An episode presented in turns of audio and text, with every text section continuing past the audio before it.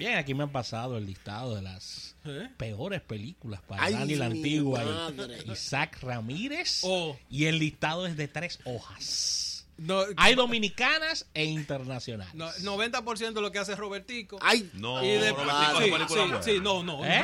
el que. ¿Eh? Dime, ¿Cuál? Película buena ¿Cuál? para la gente que va y llena los Papi, cines no, a verla. Pero el que, no. El- No, papi, no. Película- No. Son películas comerciales. Eso es lo a único ti que- te gustó a lo mejor el Irishman, ¿verdad? ¿El qué? El Irishman. Yo ¿te no lo he visto todavía. Ah, bueno. tiene No, que ver. no, No, que Ah, necesita ah. tres, tres horas y pico No, para ver eso. sí, tres yo lo hago de una sentada. Pero no, no, Tiene que verla por el asunto de manipulación digital. A mí no me gusta. Ey, sí, tiene que ver Isaac. Está bien, vamos para allá. Tiene que verla. Pero mira, eh, no relaje. bro. ¿Eh? Ahora, Netflix, mira, Netflix, lo- mira. todo lo que diga Ey, nuevo de ey, Netflix. última vez que tú me metas el Corsese y a, y a Robertico en una misma oración. Por favor, no, lo- eh. no, no, no lo hagas. no, con, el, no. con el cariño que hay- le tenemos a Robertico. Al aquí Corsese no me lo metas. ¿no? En, la, en la misma oración. Hay no. que ven acá. hay No, que no me lo metas. No. Aquí le Correa y Robert De Niro no son, No, no son ¿eh? No son colegas. No, pero, pero Son colegas. Pero si No, tú lo que quieres es que nos no. vayamos de aquí. Ah, dilo Correa, claro. te quiero, pero No, no. pero Eso fue lo mira, que tú me sí. trajiste de No, no, no. Vamos, vamos a hablar de sufrir. Vamos a tecnología. hablar de tecnología. ustedes, me distraen. esto va a terminar en el parque. Isaac, Dime, el año de las estafas inexplicables. no tienen explicación. Sí, pero que son Gente bruta son- creyendo en cualquier cosa. Sí, no, está bien, pero esa, esa fue la primera etapa, pero la segunda etapa está rarísima. Eh, De un teléfono que tú pierdes control del teléfono Sí, sí. sin haberle dado a ningún clic y sin haber hecho nada. Sí. Mucha gente preocupada con ese Mu- tema. Miren, miren eh, desde me, ponte tú mayo, mayo, junio de este año empezamos a ver una tendencia en las estafas a través, primero secuestro de WhatsApp Sí. y después empezaban a pedir dinero a través de ellas. Sabemos que por lo menos un grupo de 35 personas perdieron cerca de un millón de pesos entregándolo a terceros. ¿Ok? Entonces, en su momento trajimos aquí al Indotel, Sí. Trajimos a ejecutivos del Observatorio de Ciberseguridad del Palacio Nacional. Entonces, y eh, vimos todo el proceso que usted tiene que hacer una vez le pasa la situación, pero también vimos los procesos de antes. ¿Qué usted debe, señor? Lo primero, autenticación en dos pasos. Por favor. Ese es el paso inicial. En todas las aplicaciones. En todas. O sea, la aplicación del banco ya lo tiene, WhatsApp lo tiene, Instagram lo tiene, Twitter lo tiene. O sea, básicamente todas las aplicaciones que usted usa hoy en día tiene autenticación de dos pasos. Eso va a permitir que si un tercero trata de acceder a sus cuentas, va a necesitar un paso intermedio, ya sea un email que está en su correo, un mini mensaje que va a llegar a su dispositivo móvil. O sea, va a necesitar o, esa o el autenticador de Google, que también O el es autenticador. muy el bueno también. Google Authenticator. Entonces, eso lo explicamos hasta la saciedad. Dijimos cómo se hacía, dijimos todas las formas. Y que tú te enteres de que una celebridad, un organizador de eventos famoso de República Dominicana, haya caído en darle, al, darle clic al enlace y le dio el número de acceso al individuo que lo llama y dice, pero fulano, mira que, que estoy tratando de recuperar mi, mi WhatsApp, dame un número que te va a llegar por el mini mensaje y se lo dio y perdió el acceso. Entonces, yo creo que este No, año... pero recientemente a un amigo le pasó algo interesante. Él tenía las autenticaciones, ¿verdad? Sí. Eh, fue un asunto con el, con el banco, con la aplicación del banco. Y resulta que lo llamaron del número del banco. Sí, sí. Y él entonces respondió a las preguntas de seguridad. Eh, diablo. Y cuando entró, accedieron a su cuenta. Pero una forma que le, de- le hicieron transferencias de. Fueron de 34 mil pesos, tres transferencias. 34 mil y pico de pesos. Duele. Pero ya estamos hablando de que, Muy. de que 34. Duelen. disfrazan.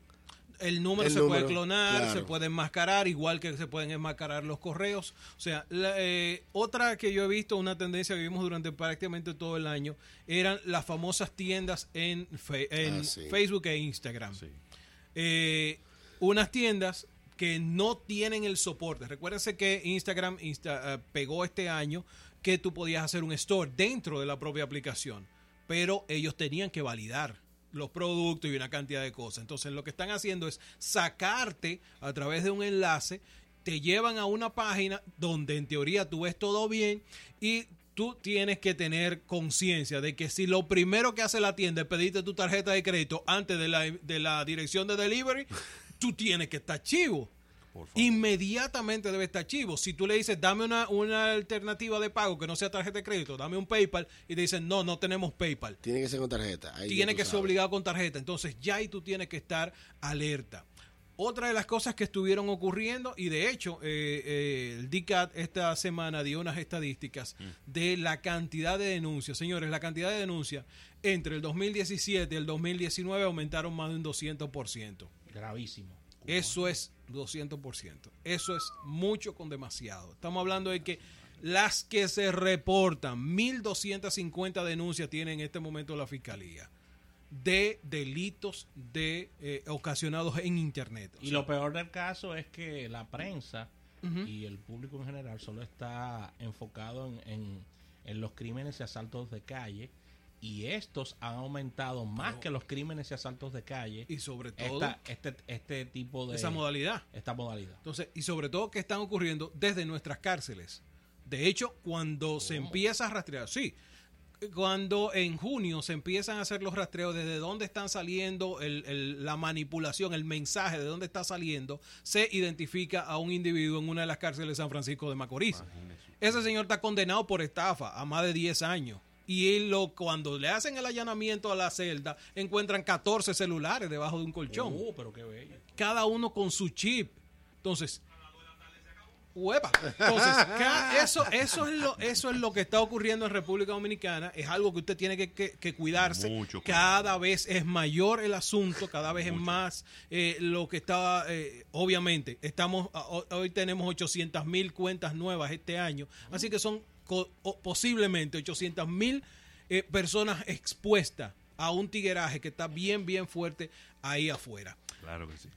Díganme ustedes a nivel de lanzamiento en República Vamos a Dominicana. ver. Yo quiero que ustedes me digan. Bueno, los de ¿cuál Pedro fue Martínez eran buenos cuando. No lanzamiento. No, ¿verdad? no, este, No, no. está ¿Cuándo? cruzado, está cruzado. Tecnológico. Split. Finger Fastball. Muy duro. ¿Quién, ¿Cuál es el lanzamiento de smartphone? Quizás vamos, cerremos el smartphone. El smartphone más destacado que se lanzó en el 2019 en la República Dominicana y quizás pudiéramos movernos después a nivel internacional. Yo tengo uno, profe. ¿Cuál? Dele. El Huawei P30. P30. P30. El P30 y el P30 Pro. Exacto. Sí. Bueno. Para mí ese fue el, uno de los, el más importante. Sí. Yo creo que coincidimos. Creo que, creo que coincidimos. Estamos Huawei hablando de que ha sido- Huawei regaló dos jipetas, por una jipeta por prestadora. por prestador, dos Porsche. Porsche. Porsche, dos Sí. Porsche Y, y recordar que fuimos a esos lanzamientos de cada Una prestadora Macan. y eran filas de personas detrás del Ha sido el dispositivo. Y lanzamiento cuando más... tú comprabas el teléfono, no era que te daba. No, ese fue el otro. Ha El, sido de los el- el- lanzamientos... el S10 Plus de Samsung. Que te daba Cuando tú comprabas te daban un televisor. No, eso fue para la Note. para la Para Note, la Note. ¿verdad? Para la Note 9 Para te la daba Note. un televisor de Entonces, tú 49 pones, tú pones el P30 Pro por encima de la Note. Claro que sí. Fue, más- Sí. fue un lanzamiento más glamoroso, un lanzamiento que venía con un box, Simultáneo con fue. un box más impresionante. Simultáneo, Yo- P30 en Altice y el Claro al mismo Yo día. de Claro y el box que te entregaban Sí, con o todo sea- lo que traía era algo impresionante. Y el de Altiz nada no te de acuerdas. regalo estamos hablando de que el reloj que tiene cuesta 250 dólares. Un reloj, un cargador inalámbrico, Sí. una memoria expandible, Sí. De 256 La, euros. mic- la micro, no, ¿cómo que se Nano, llama? Nano, nano, nano. una, un OTG. Sí. Sí. ¿Y qué más? Y el, cargador para el carro. El cargador para el carro y el cover. Y el cover. O sea, En una caja para ti solo. Una una, caja caja, preciosa personalizada, preciosa. Bien. O sea, en términos de lanzamiento, Huawei de verdad se, se la lució ahí. Eh, yo creo que mucho, le, le ha enseñado mucho Sí. a los que eran los líderes en el mercado. le ha Sí, enseñado. En términos de, de- de competencia, obviamente eh, a ellos le ha afectado el tema este de Trump. Tenemos que hablar, aunque sea cinco minutos, de esa situación. Si bien no, nos no, no somos un espacio que nos vamos a enfocar en cosas negativas, en términos de eh, expansión, en términos de innovación, la innovación se frenó. Recuérdense que Huawei fue el que introdujo el tema de la triple cámara, Sí. el tema de la doble cámara. Y hoy toda la industria completa. ahí. ¿No fueron está ellos ahí. los que el- pusieron el lector de huella atrás? No, yo creo que el G fue El primero. G fue el primero. El Ellos, ellos, ellos, ellos vinieron con su zoom y con el gran angular. Exacto. El So- G tuvo dos cosas. El gran angular, que lo introdujo en el LG G6, Sí. y el tema de la huella dactilar en la parte trasera. Muy bien. Pero en, en términos de, de innovación, o sea, el tema se ha frenado, obviamente, eh, por esta, este pleito que tiene Donald Trump personal, ya, porque es personal el asunto. Primero todo arrancó metiéndole preso a la hija del fundador de la empresa en Canadá. que todavía un todavía, todavía está en Canadá, que no puede moverse mucho. No. Arresto domiciliario. Así mismo. Inclusive creo que hicieron hasta una, una, se- una un documental de ella, de la vida de ella. De, la- sí, de, de todo ha habido, de todo. De Aunque, aunque con el tema de los lanzamientos, la, em- la marca con mayor cantidad de lanzamientos fue Alcatel, si no, ma- ma- si no me equivoco. Se pasó el año entero eh, eh, mostrando productos. Bajaron con respecto al año anterior, Sí. pero fue la que más Tuvo, eventos tuvo hizo del año. dos- Tres, tres lanzamientos. Tuvo Sí. tres Tres lanzamientos, en el lanzamientos, año. Alcatel. Tenemos que hablar de la retirada de Sony del mercado Sí. de República Dominicana. Totalmente. Eh, Tenemos que hablar de la llegada de Motorola. Ah, sí, muy Motorola llegó este, este Exclusivo de Claro. a principio de- del mes pasado. eh, viene con una exclusividad con Claro, pero Motorola se había retirado hace más de 5 o 6 años del mercado.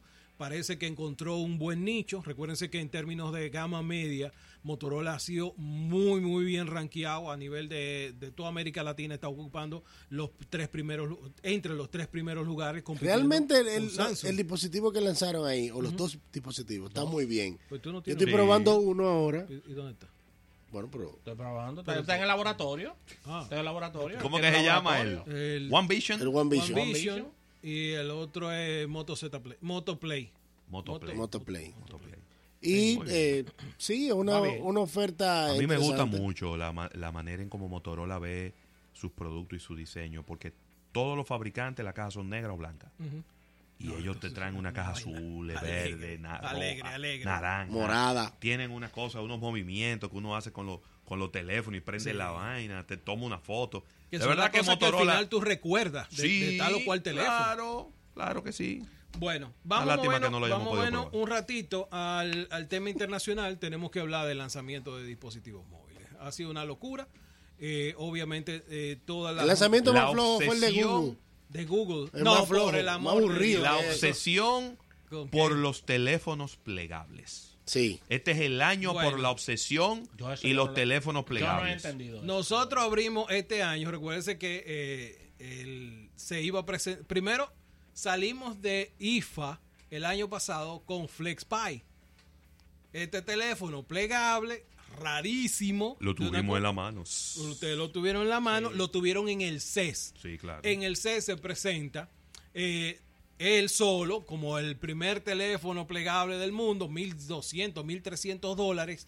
Y entonces llega a Mobile World Congress, donde eh, se presenta el Samsung con el Galaxy Fold y se presenta Huawei con el Mate X. Con el X. Ok, entonces, ¿qué Aunque ocurre? TCL hizo unas presentaciones de modelo ahí también en el Mobile World Y Congress. Alcatel también. Sí, Al- en- Alcatel interesante, pero y, todavía el, no. y el de Motorola. Sí. No, No, el no, Motorola fue ahora. El de Motorola fue ahora. Ah, exacto. El motor- el Razer.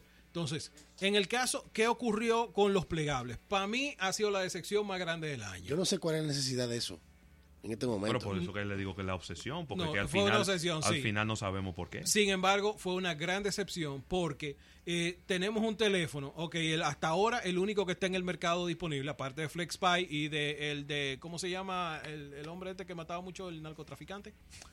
Escobar. El Ah, teléfono sí. de Escobar es plegable.